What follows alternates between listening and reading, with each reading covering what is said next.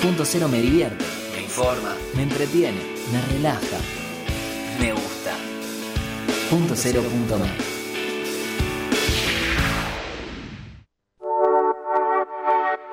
Mon amour, je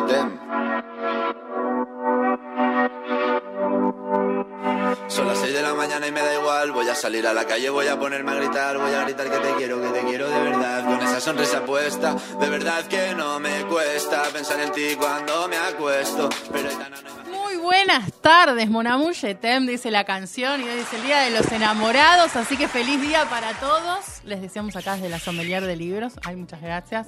Hoy tengo dos operadores a falta de uno. Está Diego y está Julián, así que bienvenido Julián también. Esto ya es demasiado, me, voy, a, creer cualquier cosa ya.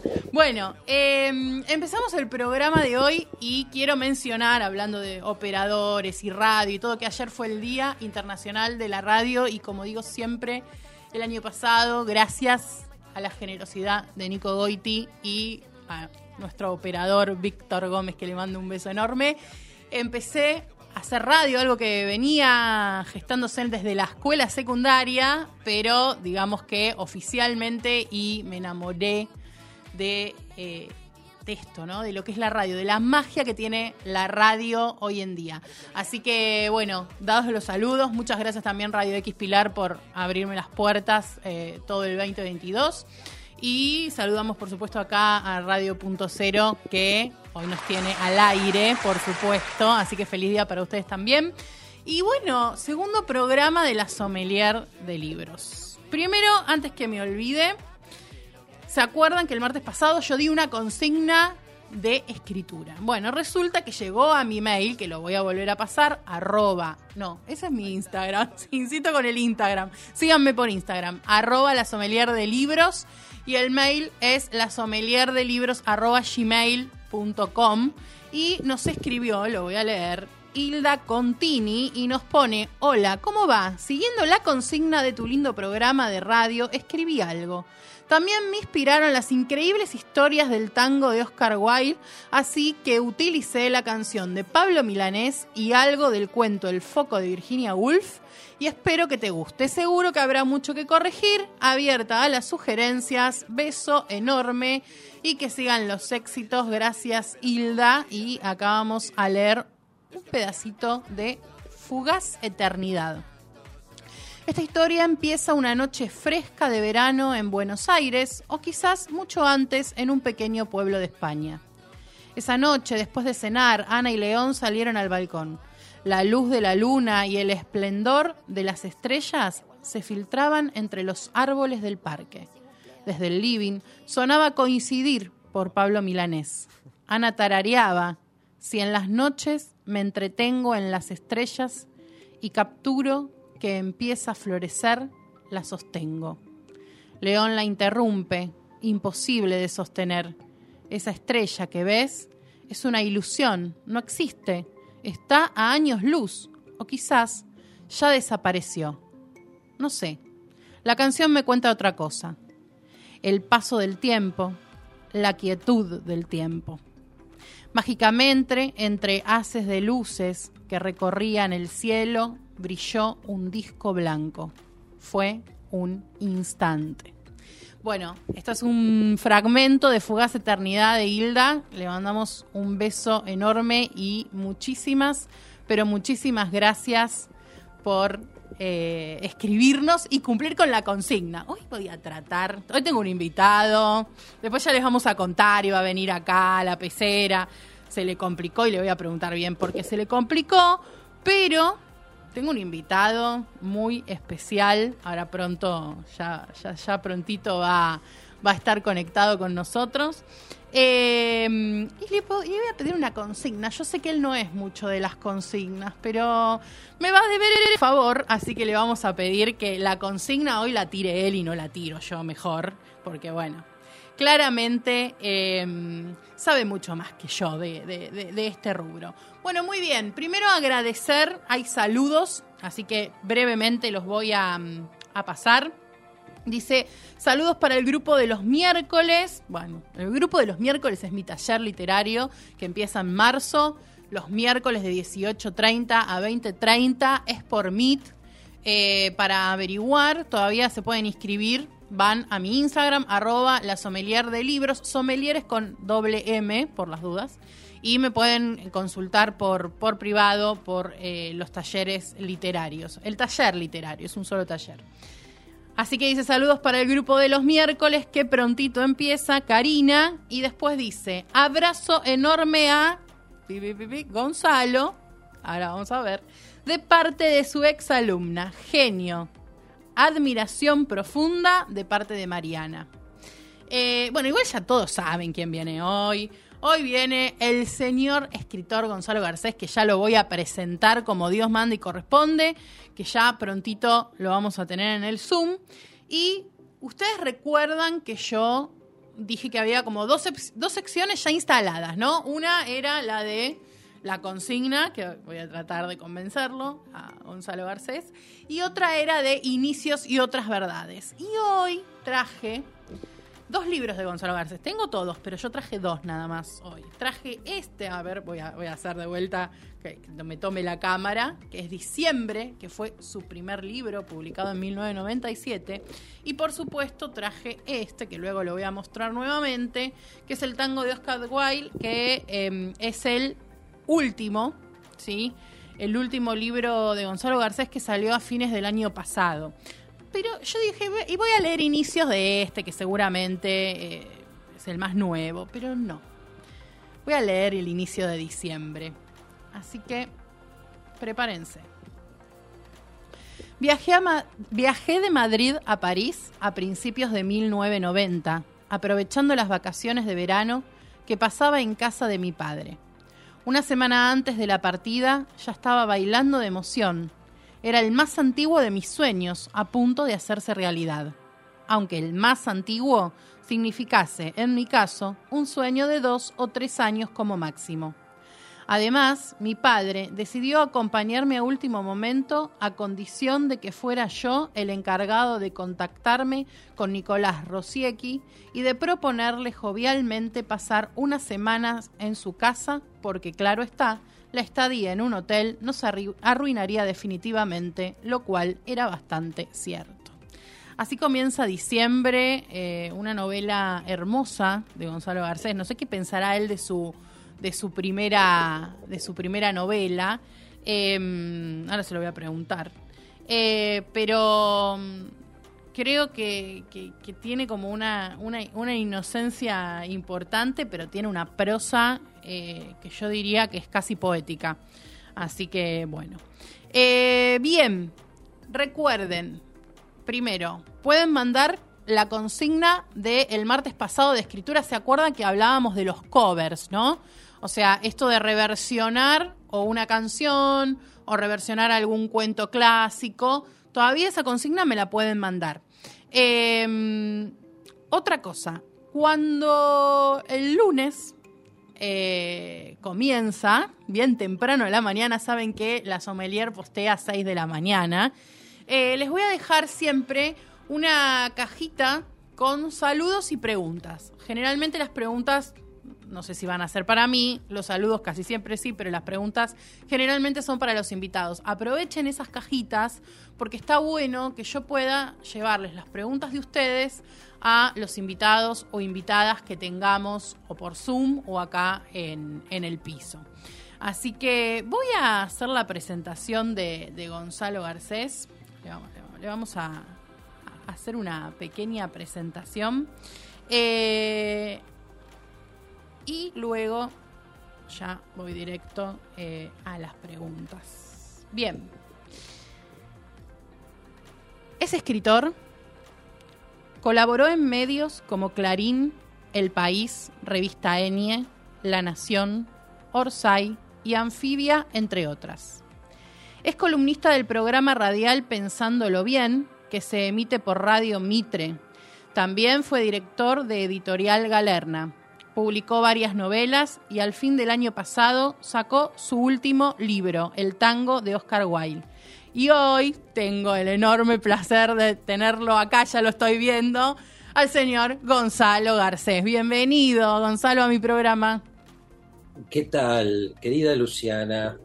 Un placer charlar con vos. ¿Cómo estás? Bien, muy bien, muy bien. Estaba diciendo que ibas a venir acá y que surgió algo, algo con la radio.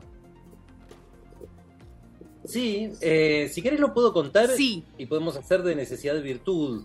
Tal cual. Eh, yo tenía, tenía muchas ganas de ir al estudio y charlar cara a cara porque sé por experiencia de radio que, bueno, hay algo que tiene la presencialidad que es insustituible, por más que uno pueda tener buenas charlas por Zoom o por teléfono. Pero te dije que estaba atrasado con mi columna de, hoy. Yo todas las semanas cuento una historia en Radio Mitre y eso me da una gran alegría y también una gran ansiedad. Porque generalmente no sé de qué voy a hablar ni, de qué va a tratar la historia a la mañana cuando me levanto. Solo sé que estoy inquieto, que me levanto más temprano que de costumbre eh, y que tengo esa, esa leve temblor en el estómago que me dice que tengo que contar una historia y todavía no sé cuál es. Y después eh, suele pasarme también que en el curso de la mañana, muchas veces mientras me ducho, se me ocurra una situación, un punto de partida pero el punto de partida no es todavía una historia. Y entonces me encuentro en una situación todavía peor, porque sé que hay un embrión de historia ahí, sé que ahí hay un personaje posible, una historia posible, pero todavía no sé qué voy a hacer con eso. Vamos a decir que imagino un artista argentino de los años 20 eh, que viajó por todo el mundo y rara vez pisó su país. Y me digo, esto es algo interesante, puedo hacer algo con esto, pero todavía no es una historia. ¿Qué le pasó a ese tipo? ¿Por qué estoy contando la historia de ese tipo? ¿Cuál es la vuelta de tuerca? Y esto es real, esto me pasó hoy y estuve de muy mal humor todo el día dándole vueltas al tema hasta que hace un ratito, mientras dejaba a mi hijo en, la casa de su abuelo para que vaya a la pileta, eh, me di cuenta de cuál era la historia, qué le pasa al final. Y esto no lo voy a adelantar, pero lo voy a contar esta noche. Pero eh, yo no te puedo expresar, o tal vez lo sepas porque sos también escritora y tal vez lo viviste, pero es difícil expresar a veces la sensación de felicidad como un fogonazo que da cuando de pronto lo que todavía no está vivo lo que todavía es solo un preámbulo, una situación, un comienzo posible, de pronto en tu cabeza se transforma en una historia. Es como si de pronto eh, el muñeco de Pinocho, que hasta ahora es solo un muñeco y está ahí tirado con sus piernas y sus brazos de madera, de pronto se eh, pusiera de pie y se pusiera a hablar. Sí, no, entiendo perfecta, yo entiendo perfectamente la, sensación de tener como una idea y que esa idea ronde, ronde, lo que pasa es que se te ocurre más rápido. ¿En, un día lo haces? ¿En un día preparas la columna? Sí, sí, alguna vez me pasó eh, tenerla de antes y alguna vez me pasó eh, no tener una idea y buscar en el cajón de la memoria eh, ideas descartadas o, ideas que alguna vez pensé. Me ha pasado, por ejemplo, eh, contar en forma de historia breve, que se cuenta en 20 minutos, la idea de una novela que tuve hace años. Tengo un montón de ideas de novelas archivadas en la cabeza que todavía espero escribir alguna vez, pero, pero tal vez no las escriba porque mm, ya la conté como cuento, y si como cuento funcionó, ¿para qué como novela? Sí, es muy interesante. Vos sabés que en este programa que empezó el martes pasado, o sea, es nuevito, em, yo decidí tirar como una consigna de, escritura y hablar un poco, no solo de la literatura y de libros, sino también eh, involucrarme un poco en el mundo de la escritura, para aquellos que les gusta escribir o no se animan o por ahí tienen la idea de ir a algún taller y no empiezan. Bueno, em, y decía justamente esto, ¿no? Como que no es que uno de golpe, o sea, se sienta, obviamente que si estás trabajando las cosas salen más rápido, pero mm, es cierto que a veces a uno se le ocurre en cualquier momento una idea y yo siempre digo que la tienen que guardar, o sea, no sé, en el celular, en un yo siempre llevo un cuadernito porque soy bastante analógica todavía, pero siempre es bueno tener como la idea esa y guardarla. Algún día podrá hacer algo o como decís vos, quedar en una novela que no sabrás si escribirás. Sí, y otro otro consejo que me parece bueno es eh, contarle la idea a alguien. Eh, sobre todo cuando se trata de cuentos, porque es verdad que la novela es un asunto un poco distinto y si vos le contás a alguien la idea de En busca del tiempo perdido o del Ulises, salvo que la cuentes muy bien, eh, es probable que, que, no causes un gran efecto. Pero la mayoría de los cuentos se puede contar en forma oral al estilo, eh, no sabes, tengo esta historia. Eh, es la historia de un tipo que entra a un bar en algún lugar del medio oeste americano y adentro eh, está todo tranquilo hasta que entran dos tipos con dos impermeables idénticos. Los dos tipos llevan el impermeable demasiado ajustado y llevan el mismo sombrero la cara de uno es más chica que la cara del otro. Y preguntan si llegó el sueco. ¿El sueco? ¿Para qué quieren hablar con el sueco? ¿Para qué querríamos hablar con el sueco? le dice el, uno de los tipos con el impermeable demasiado ajustado al protagonista. Usa tu cabeza. ¿Para qué querríamos hablar con él? Y en ese momento se da cuenta de que vinieron a matarlo. Bueno, ese es el comienzo de Los Asesinos de Hemingway. Y si vos podés contarlo y tener la atención de alguien, como espero haber tenido la tuya, sí. entonces la historia funciona. O sea que recomendás que uno le cuente esa historia a otra persona a ver si lo atrapa, ¿no? Como para ver si el cuento va a funcionar. Yo creo que sí, porque la literatura no sucede en un vacío. La literatura siempre es de alguien para alguien. Sí. Y algunos se confunden esto con ser conformista y escribir solo cosas que gusten. Eh, y acusan a los que hacen esto de, no hacer arte, sino eh, un vil emprendimiento comercial. Mm. Pero es un error. La literatura no sucede en un vacío, ni siquiera la literatura más vanguardista sucede en un vacío. Si vos escribís eh, una historia y es muy singular, es muy vanguardista tal vez, muy experimental, y no eh, conmoves a alguien, te diría, probá de nuevo. Probá de nuevo con tu historia. Trata de hacer lo que te gusta, pero trata también de producir un efecto. Y si con tus medios y con tus obsesiones y con tus experimentos con el lenguaje lográs que alguien se le mueva la ceja izquierda cuando te está escuchando, muy bien. Pero no escribas en un vacío, escribir en el vacío eh, conduce a muchos vicios, conduce a sobreescribir, mm. a escribir demasiadas veces lo mismo sin necesidad, eh, conduce también a eh, abundar, como dice Borges en el Aleph, en ociosos escrúpulos. Eso lo dice Borges acerca de Carlos Argentino Daneri, que es el personaje ridículo del Aleph, que se la pasa haciendo consideraciones sobre el propio poema que está escribiendo, que son inútiles, porque obedecen a la preocupación de que su poema sea leído de un modo que nunca va a ser leído. Pero él no lo sabe, porque nunca se lo dio a leer a nadie, y lo escribe en soledad. Esa es mi idea, no seas Carlos Argentino Daneri. Está bueno como para una remera, ¿viste que ahora todo sale en remera? Bueno.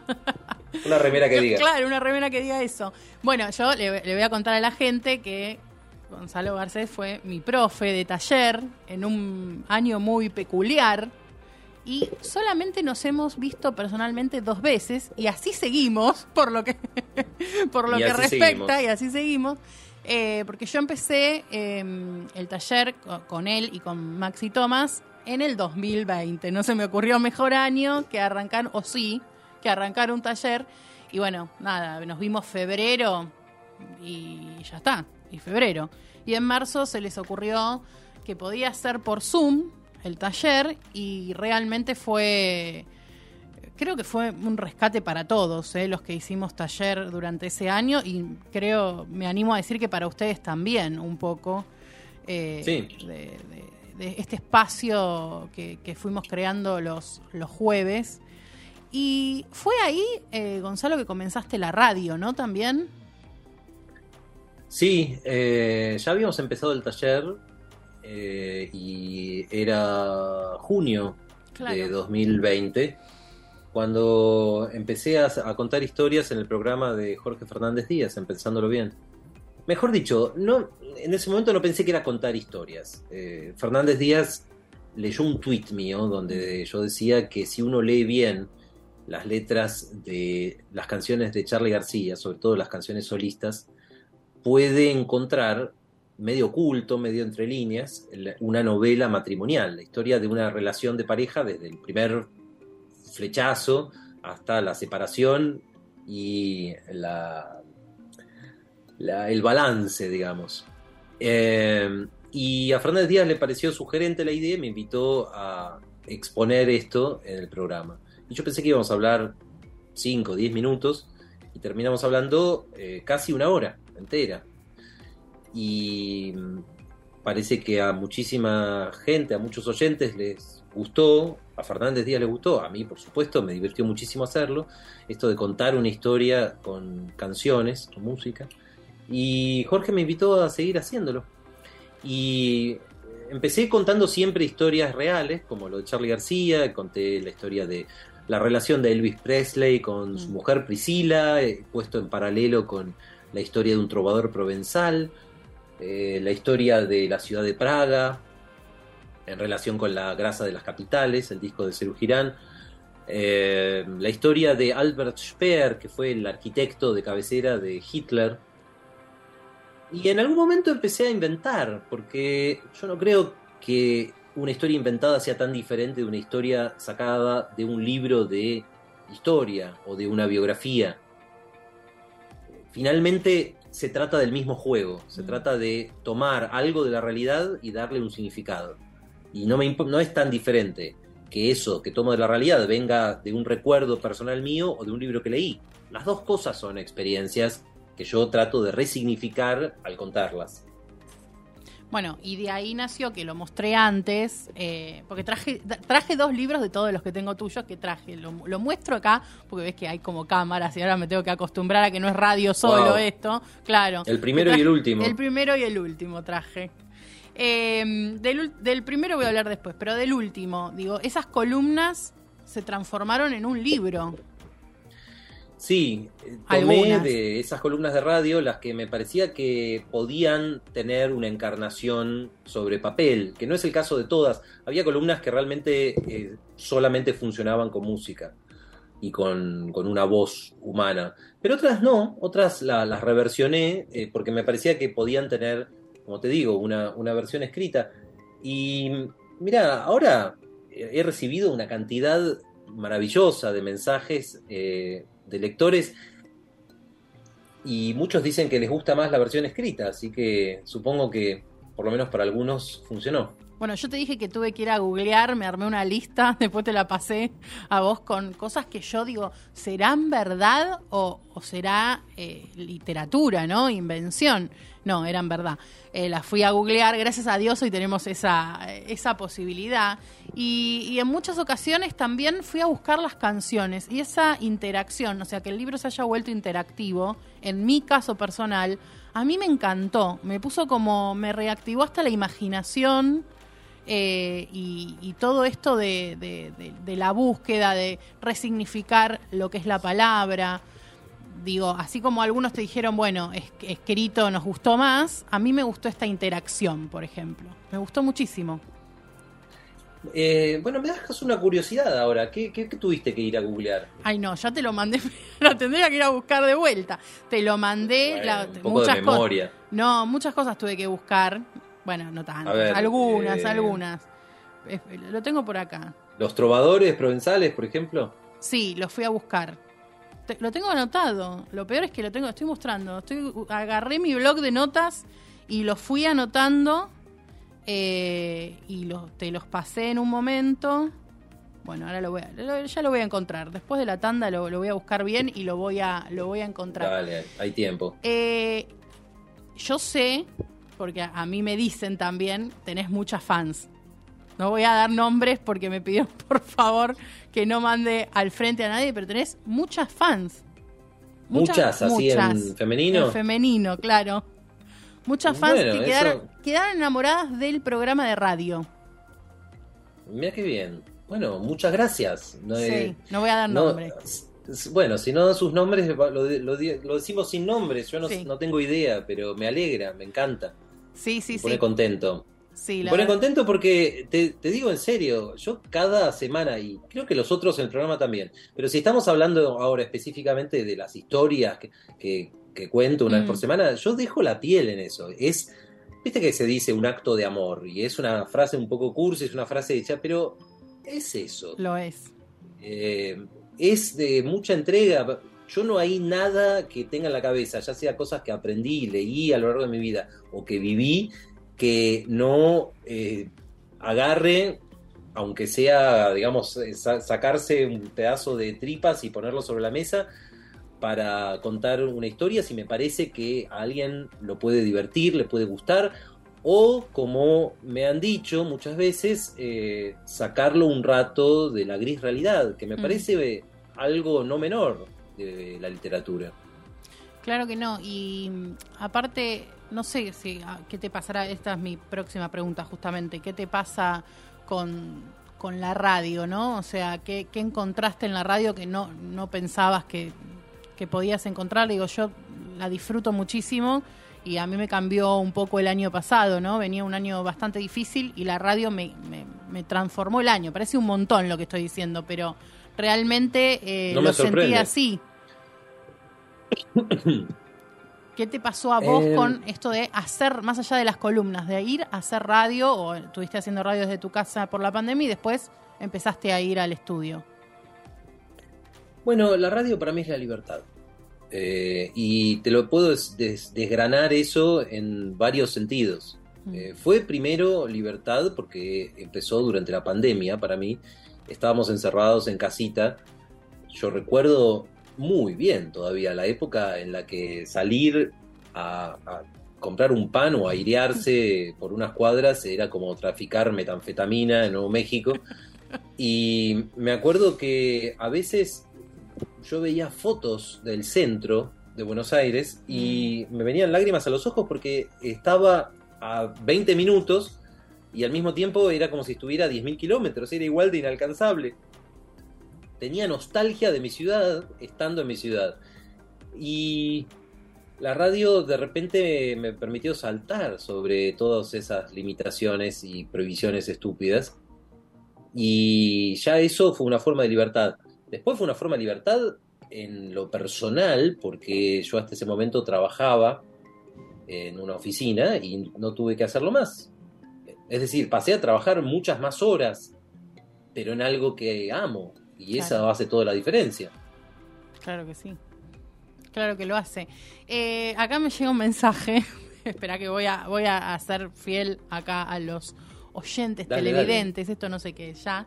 Eh, dice, y fans varones también. Así que me disculpo, viste que ahora hay muchas susceptibilidades. dice, también hay fans varones. Y em, querían saber eh, qué opinas, o si sabes, no sé, yo sé muy poco, muy por arriba, el tema de la crisis del papel que hay ahora con respecto a, a lo que está, bueno, el valor del libro supongo que tendrá que ver un poco con eso hoy en día. Mm, en parte, pero no, no es la razón principal del precio de los libros. El mm. precio de los libros eh, sigue siendo en dólares el mismo que hace tres años. Aumentó un poco en términos absolutos, pero principalmente son ajustes por inflación. La, lo que pasa con el papel es que de un tiempo a esta parte, para los fabricantes de papel les rinde mucho más y les permite mucho más que las, las cuentas les cierren a fin de mes, eh, hacer papel para embalar. Y seguramente Roberto Art o Kino podrían hacer una gran metáfora con esto, ¿no? De un país que pasa de ser líder en lengua española en la impresión de libros a usar el papel para embalar, Mm. para hacer paquetes Sí. y mandarlos. Eh, ahora, también eh, muchos de esos paquetes son para mandar libros, así que hay como un círculo entre un círculo. Conozco el caso porque tengo un familiar que, que tiene una pequeña imprenta y pasó de imprimir libros a, a fabricar papel Ah. o a procesar papel para convertirlo en embalajes. Eh, a mí me gustaría, yo sé que esto que te digo, Lu, no es eh, suficientemente dramático tal vez, pero está bien en este país eh, de, donde todo es un drama y por lo tanto nada es un drama, que a veces el problema sea una cuestión técnica. Es bueno recordar que, que no todo en la vida son momentos álgidos. Hay una serie que se llama This Is Us. Sí, Algunos ah, la habrán amo. visto. Yo la amo. ¿Vos la Me amás? encantó, Bueno, sí. A, mí, a mí al principio me gustó hasta que me di cuenta de que en esa serie no hay una sola escena que no sea una escena culminante. Sí, eso es En cada, en cada una de las escenas de This Is Us, los personajes están o descubriendo algo que les cambia la Sí. vida, o diciéndose esa cosa trascendente que nunca se dijeron, o quebrándose, o muriéndose, o naciendo. Siempre están haciendo algo crucial. Y yo pensé, esto, la vida no puede ser así. Esto se me hace irreal, porque la vida no está hecha así. Igual que una torta no está hecha solo de cerezas. Mm. Y en la Argentina tiene algo de eso. Eh, siempre estamos eh, ante un hecho histórico y siempre estamos al borde del abismo. Y eh, lo que pasa con el papel no es ni una cosa ni la otra. Es que eh, diferentes circunstancias hicieron que eh, sea más rentable hacer embalajes. Y ojalá eso cambie pronto. ¿Sabes cómo puede cambiar? Permitiendo que se importe libremente papel Claro. eh, de Uruguay, de Chile, de cualquier lado. Yo en todo caso espero que lo resuelvan porque incluso hay editoriales grandes, ¿eh? Planeta, Random House, que están teniendo que limitar sus reediciones porque ¡ja! falta papel. Claro, por eso, igual sobre el, sobre el tema del precio del libro, que uno obviamente habla con, con lectores y decimos, uy, sí, aumentó y mira cuánto tengo que pagar. Y después te pones a pensar lo que está, un pedazo de carne que lo comes en cinco minutos y el libro es algo que perdura. Si te pones a pensar y haces rápidamente una cuenta, no está tan caro. O sea, es como decías vos, viene con la inflación y obviamente por ahí no está tan accesible, pero... Es que todo está caro. eh, La Argentina es un lugar horrible, todo está caro, Sí. las zanahorias y los tomates están caros y los libros están caros. Y, pero eso es porque estamos empobrecidos y porque los, los sueldos son más bajos. Ahora, si es por comparar, eh, sí, como decís vos, un libro, no sé, Adiós a las armas, ya que hablamos de Hemingway, o Rayuela, te sale lo mismo que un combo Big Mac en McDonald's. Claro, dicho ¿Qué querés que así, claro, claro, el que eh, no, no lee el que no quiere. Y, y Rayuela no te tapa las arterias. Así que Tal cual. punto para Rayuela. Tal cual, punto para Rayuela. Gonzalo, ¿me esperas un segundito que tengo que mandar a la tanda? Y, ¿Cómo no? y- y nos volvemos a conectar en un rato. Obvio. Bueno, vamos a nuestra tanda entonces.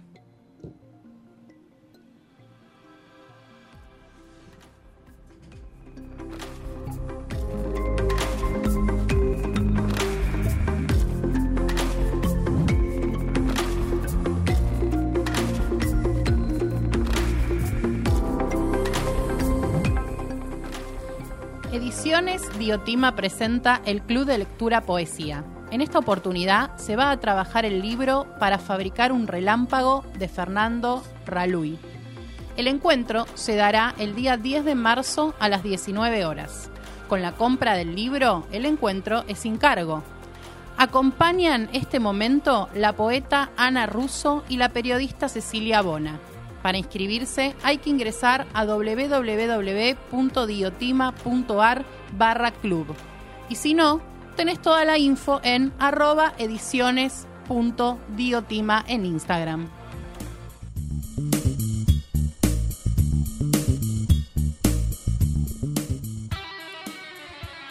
En Óptica Liolent podés encontrar lentes de todo tipo, armazones para receta, anteojos para sol, anteojos para niños, soluciones para asepsia, asesoramiento técnico y estético. Están en Valentín Gómez 4556 Caseros, a una cuadra de Avenida Libertador General San Martín, frente al Hospital Oftalmológico. Horario, lunes a viernes de 10 a 18 y sábados de 10 a 12. Podés comunicarte a través de su web www.liolent.com.ar o por WhatsApp al 1539249928. También podés seguirlos en Instagram, arroba Liolent.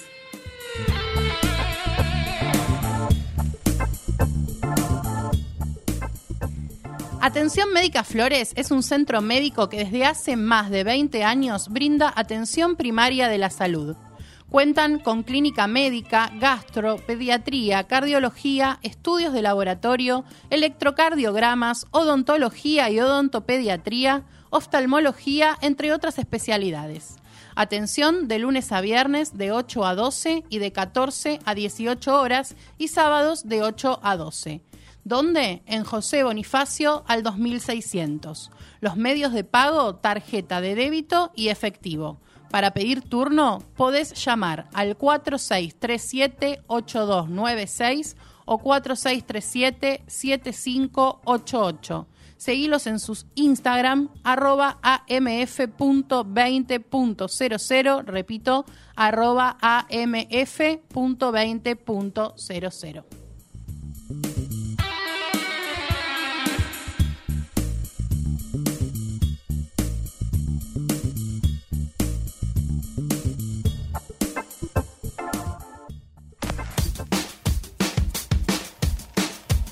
Seguinos en Instagram, punto cero punto.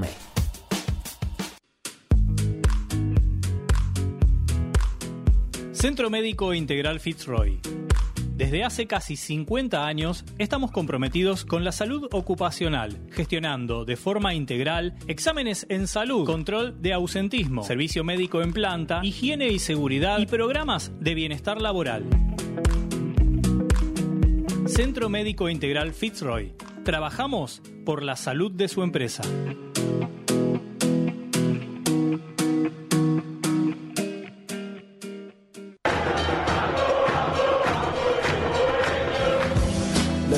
Actitud Bohemia. El análisis de la fecha, la voz de sus protagonistas y toda la actualidad de Atlanta. Actitud Bohemia. Todos los martes desde las 17 horas en punto cero.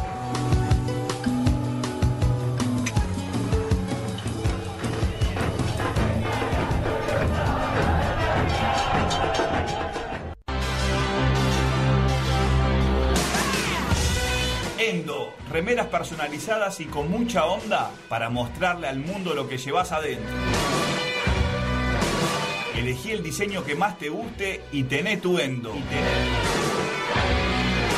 Seguinos en Instagram y Facebook, Endo Shirts.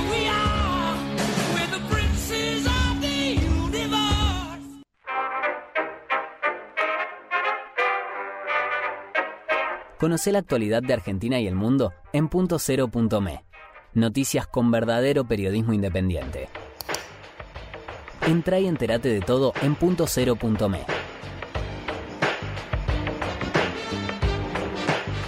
Periodismo posta.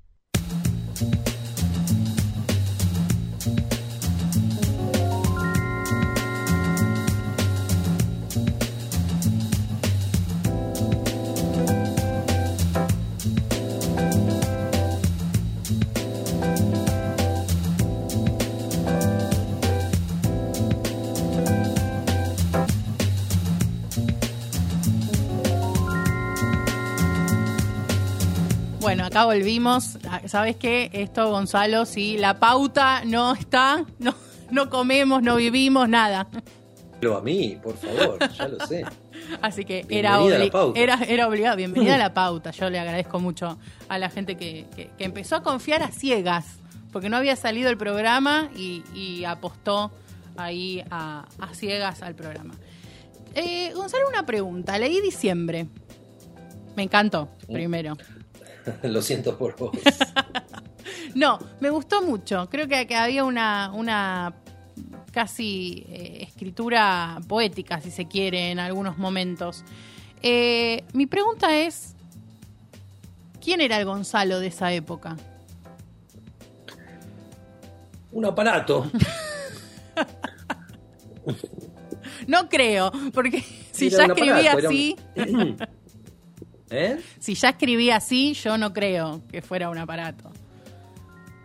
Pero era un aparato, era un aparato, en el mejor de los casos, simpático. Yo andaba todo el tiempo vestido de saco y con un libro bajo el brazo, cual estereotipo, tenía 17 años. Y eh, la, me metía todo el tiempo en problemas y a veces problemas en serio, no sé, por ejemplo, yo qué sé, me, una vez me encontré yendo en un auto con, con, desconocidos que me decían que iban a asaltar una farmacia y me dijeron si quería ir y nunca supe qué pasó, eran un pibes que encontré por la calle y, me dejaron antes del asalto, pero yo pensé que,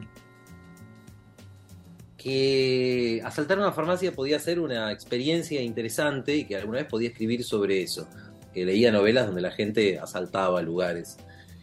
Eh, entonces me metí en situaciones eh, incómodas y a veces hasta tal vez potencialmente peligrosas, munido de la armadura de mis lecturas, que hacía que todo me parecía escrito y todo me parecía un juego. No te quiero comparar con y el ahora, Quijote. A distancia. un casi Quijote, un casi Quijote. Algo así, fíjate, sí, no lo había. Ahora que lo decís es casi, obvio, pero no, no lo había pensado. Eh, un Quijote adolescente y que además hablaba todo engolado así y usaba palabras raras. Y yo creo que dentro de todo sobrevivía y caía simpático eh, porque era un inconsciente. Y hasta mi soberbia era un poco tierna porque era tan obvio que no daba pie con bola y no tenía idea de nada. Y además era muy, era, era me creía muy desconfiado y muy, y muy cínico y muy astuto y por supuesto era muy, muy ingenuo. Y yo qué sé, una, una vez alguien me pidió plata prestada y yo tenía unos ahorros que no me atrevo a decir cuánto eran, pero eran, eh, ponele que fueran, no sé, 300 dólares. Y. Ahora es un montón. No lo digas muy fuerte, ahora es un montón. 300 dólares. En esa época era bastante también. Ah. Había pasado años ahorrando eh, de acá y de allá y, bueno, esos eran mis ahorros. Y me los pidieron prestados para hacer un negocio y por milagro me los terminaron devolviendo. Pero era así yo, era, era ingenuo y, y a la vez, digamos, muy seguro de, mi destino y de la eminencia de mis letras. Eh, lo más parecido que encuentro es eh, el personaje de la ¿Cómo se llama? La de Kennedy Tool, eh, la, la eh, Confederacy of Dances. ¿Cómo se dice en castellano? Mira que, tilingo, la recuerdo en inglés. Eh, la conspiración de los necios. Sí. Bueno. ahí hay un personaje que es un poco así, quijotesco, y que, que habla siempre eh, con grandes palabras encoladas y, bueno, es básicamente un inconsciente que está siempre a punto de que lo atropelle un camión. Sí, eh, a, mí me, a mí me gustó mucho la, novela y me quedé pensando si era la que le llevaste a Abelardo Castillo, para quien no lo conoce, un escritor argentino muy, muy reconocido. Digo porque hay mucha gente que se suma recién ahora a lo que es la literatura y está bueno eh, mencionar estos nombres. ¿Es esta la novela? Sí, Sí, yo escribí esa novela y se la llevé a un amigo, que se la llevó a un amigo, que se la llevó a un amigo que conocía a Belardo Castillo y me dio una carta para él. Y entonces, como yo no tenía idea quién era Castillo, no me acordaba de Castillo a pesar de que lo había leído en el colegio. En los colegios argentinos eh, se leía, y no sé si todavía se lee yo lo mucho, eh, la, el cuento Conejo. Doy Conejo. bueno. en primer año, para torturar un poco a los chicos, ¿viste? Bueno, me confirmas entonces que se sigue dando. Sí, sí. Y había leído eso, pero no me acordaba, no lo relacionaba con el nombre. Y me puse a, leerlo un poco de apuro en una edición de Las otras puertas, que es el primer libro de cuentos de Castillo, y esa edición era del año 72. Y en la contratapa aparecía eh, Castillo eh, como era a los 40 años, un tipo muy pintón, eh, con un, como decía él, con, una, con un pelo renegrido como ala de cuervo, eh, y, y, una nariz partida a lo Marlon Brando. Y yo tenía esa imagen y le toqué la puerta y me abrió un señor todavía bien plantado, pero calvo y con, con aspecto respetable, como diría él y con la proverbial diplomacia de los adolescentes le dije, cara, señor Castillo, lo hacía más joven. Buena forma de ingresar, ¿viste? sí, yo sabía claramente cómo empezar con el pie derecho con alguien. Y, pero Abelardo tenía buen sentido del humor y además eh, era un experto en adolescentes, porque como él decía eh, de sí mismo, eh, él mismo era un adolescente tardío y lo seguía haciendo a los cincuenta y tantos o sesenta años, que fue cuando lo conocí. Así que yo creo que le causó más bien ternura, mi metedura de pata, me hizo pasar, leyó la carta y me dijo, a ver, dame el libro.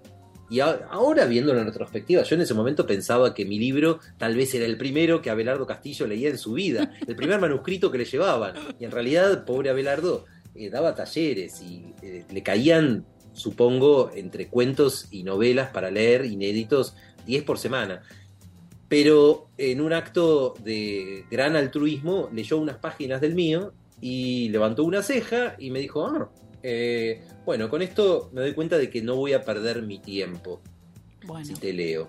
Así que ahora déjame y volvé en una semana y vamos a hablar de, tu libro. Y yo lo hice y volví una semana y me dijo que, le gustaba el libro, que le parecía publicable, que y lo comparó con Salinger, con eh, El guardián entre el centeno, cosa que, por ejemplo, por supuesto, es una comparación absurda, porque eh, El guardián entre el centeno es una gran novela, y la mía no, pero Abelardo era muy generoso para ver sino lo que había en un libro, al menos sus cualidades potenciales. Pero hay podría llegar a ser. Claro, hay una historia, una historia que es eh, casi de iniciación, te podría decir, eh, si lo queremos tomar de algún modo la novela, ¿no? Digo, los amores, los primeros amores, la eh, a mí el episodio, me, yo, a mí, yo me maté de risa, sobre todo por lo del austral.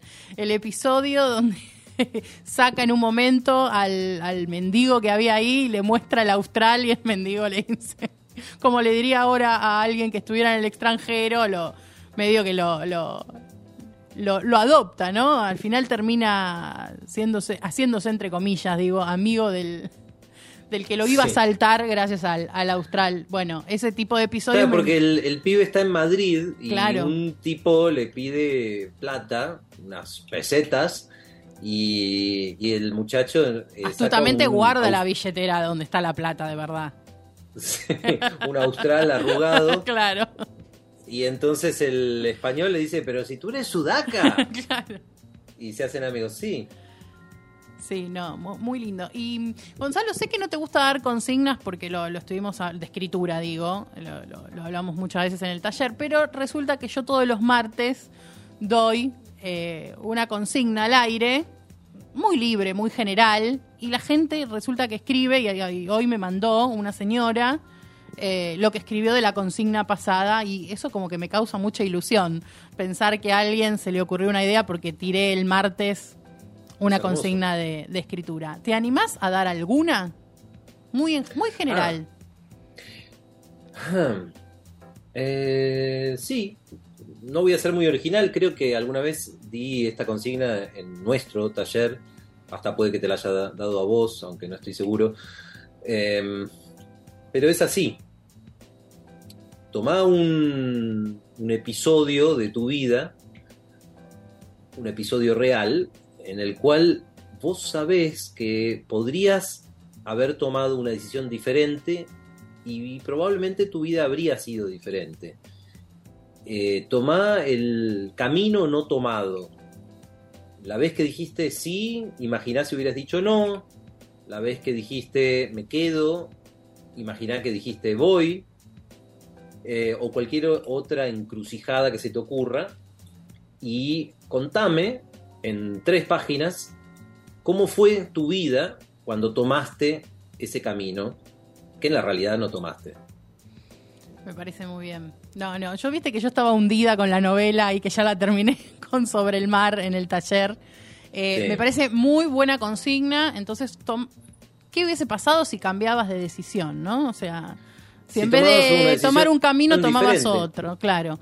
Eh, un, un, buen disparador para, para escribir, sobre todo para aquellos que recién empiezan y siempre digo que se animen a escribir porque la verdad es que vale la pena eh, intentarlo y, sacarse las ganas. Muchos dicen, no, me encantaría, tengo ganas, pero no me animo. Bueno, uno nunca sabe, no, no, digo que van a salir a publicar ya, pero no sabes nunca con qué te vas a, a, encontrar. Y yo recuerdo que en el taller, hablando del taller, eh, una vez dijiste, me dijiste a mí puntualmente algo muy particular, porque estábamos hablando de los personajes, de, de, lo que uno piensa cuando hace una novela o crea una novela, yo te decía que hasta cuando me estaba bañando, de golpe estaba pensando en el mi personaje principal de Sobre el Mar, o cómo iba a hablar, o qué iba a decir. Y vos me dijiste, ese es un buen camino, ¿sí? aunque te estés bañando, estás pensando en la novela. ¿Querés desarrollar un poco eso? Es que es difícil que lo pueda decir mejor de lo que vos acabás de hacerlo. Eh, cuando estás esperando con impaciencia terminar lo que sea que tengas entre manos para poder volver a pensar en tu relato o en tu novela o en tu cuento, eh, sabes que estás en buen camino. Eh, es muy bueno que el relato te pique. Mm. Quiero decir, que tengas ganas de volver al relato como uno vuelve a, a una picadura de mosquito para rascársela es bueno que te pique porque es eh, un relato siempre es un, es un problema, no en el sentido de algo desagradable, es un problema divertido, es un problema como puede serlo un crucigrama, pero es, algo que resolver, porque contar eh, siempre implica un acto de ilusionismo.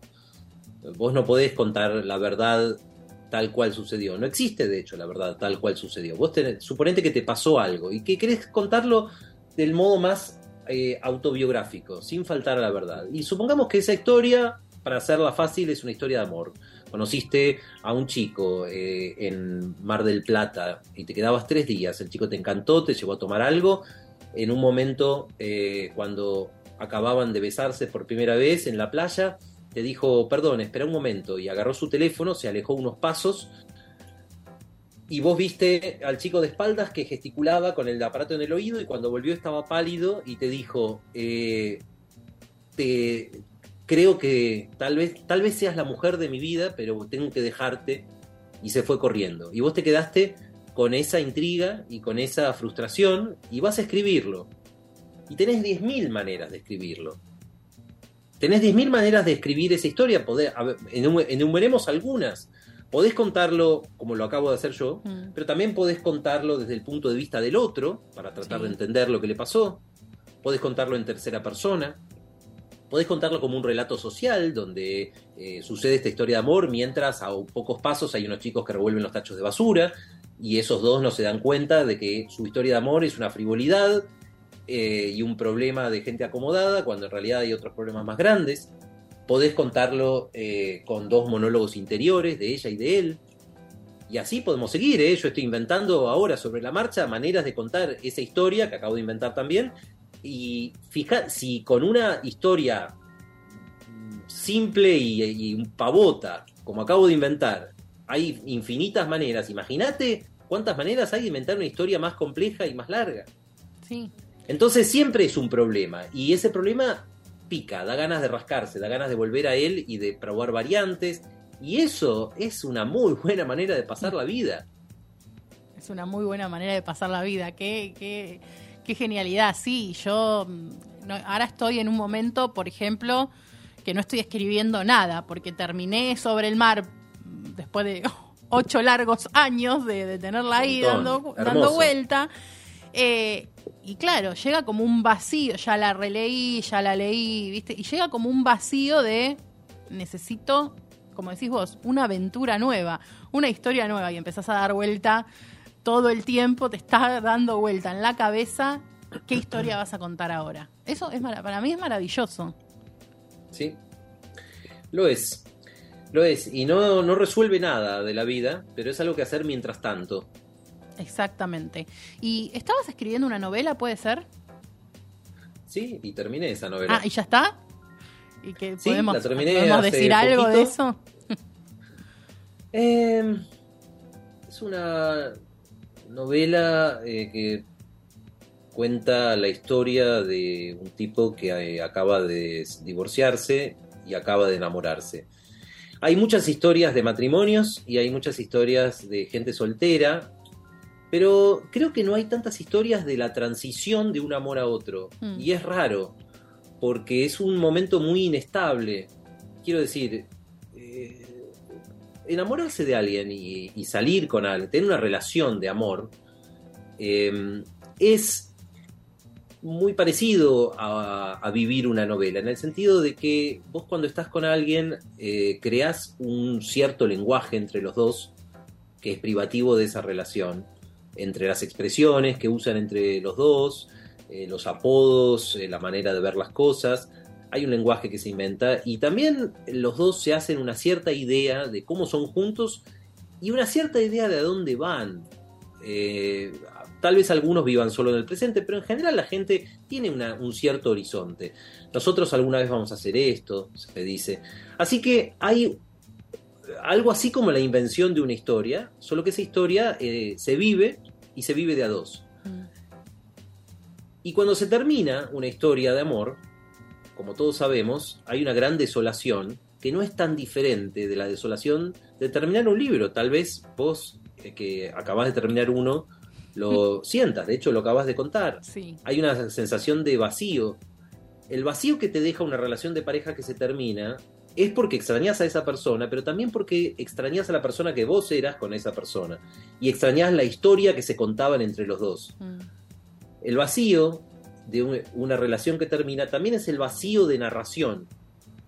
Claro. Y cuando empieza una historia nueva, empieza a esbozarse una novela nueva, una historia nueva. Pero hay un momento muy particular cuando una persona pasa muy rápido de una relación a otra, en el que la relación anterior no desapareció del todo, todavía uno conserva restos de la persona que era con el otro, Mm. con el que terminó, y está empezando a ser la persona que va a ser en la relación nueva. Está entre dos mundos. Adolfo Bioy Casares sabía mucho de eso. Por eso muchas de sus, eh, de sus cuentos y sus novelas tratan de personas que pasan de un mundo a otro. Cortázar también lo sabía. Ese estar entre dos mundos y pasar de un mundo a otro es una materia muy rica para la literatura. Y yo lo cuento en esta novela. Eh, con, el, con una dimensión personal, que es esta que te digo, el, el hombre que pasa de una pareja a otra y está a caballo Ahí. entre esas dos historias, Claro. entre esos dos mundos. Y también hay una dimensión política porque el país donde viven se partió en dos, se dividió en dos países y viaja de un país al otro, ida y vuelta, y no sabe cuál de los dos es su patria real. Del mismo modo que cuando mira su matrimonio terminado, su relación de pareja terminada desde el punto de vista de su amor actual, le parece que no tuvo sentido, que lo que él fue con la mujer anterior fue un absurdo. Y otras veces ve al revés su relación actual con los ojos del que era y la que no parece tener sentido de su relación actual. Eso es un novelón, te digo. te digo que hay ahí para escribir. Es verdad que no está tan explotado el tema del, de la persona divorciada. No, pero insisto, hay un libro de Bioy Casares que se llama De un mundo a otro, Mm, o un cuento, no recuerdo si es un libro o un cuento, pero en todo caso hay un texto, hay una ficción Que de- se llama tema. así. Y si no fuera porque ya lo escribió Bioy Casares, ese sería el título de mi novela, porque se trata de eso, de un mundo a otro. ¿Y sabemos cuándo sale o todavía no, no hay fecha? No, seguramente este año, Este año. pero no, no tengo fecha. No tenés fecha. Bueno, Gonzalo, no, no puedo más que agradecerte eh, que, que hayas estado acá sabiendo que tenías trabajo y, y que esta noche te pueden escuchar dónde. Eh, esta noche me pueden escuchar en Radio Mitre, en el programa Pensándolo Bien, de 9 a 11 de la noche. Perfecto. Y yo te agradezco a vos tu invitación, Lu, eh, sos una hermosa persona, sos una gran escritora eh, que se está formando y que va a darnos muchísimas alegrías a los lectores.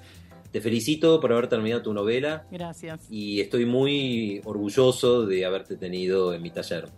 Lo mismo digo, por supuesto. Muchas gracias, Gonzalo. Lo despedimos con un aplauso a Gonzalo García. Muchas gracias. Nos vemos pronto. Nos vemos pronto. Eh, y bueno, nosotros terminando el programa entregamos muy justito, pedimos perdón. Eh, pero bueno, no iba a cortar esta nota por nada del mundo. Eh, nos vemos el martes que viene. Hagan la consigna, me la mandan por mail. Sigan a, a la sommelier de libros en Instagram. Les mando un beso y que tengan una hermosa semana.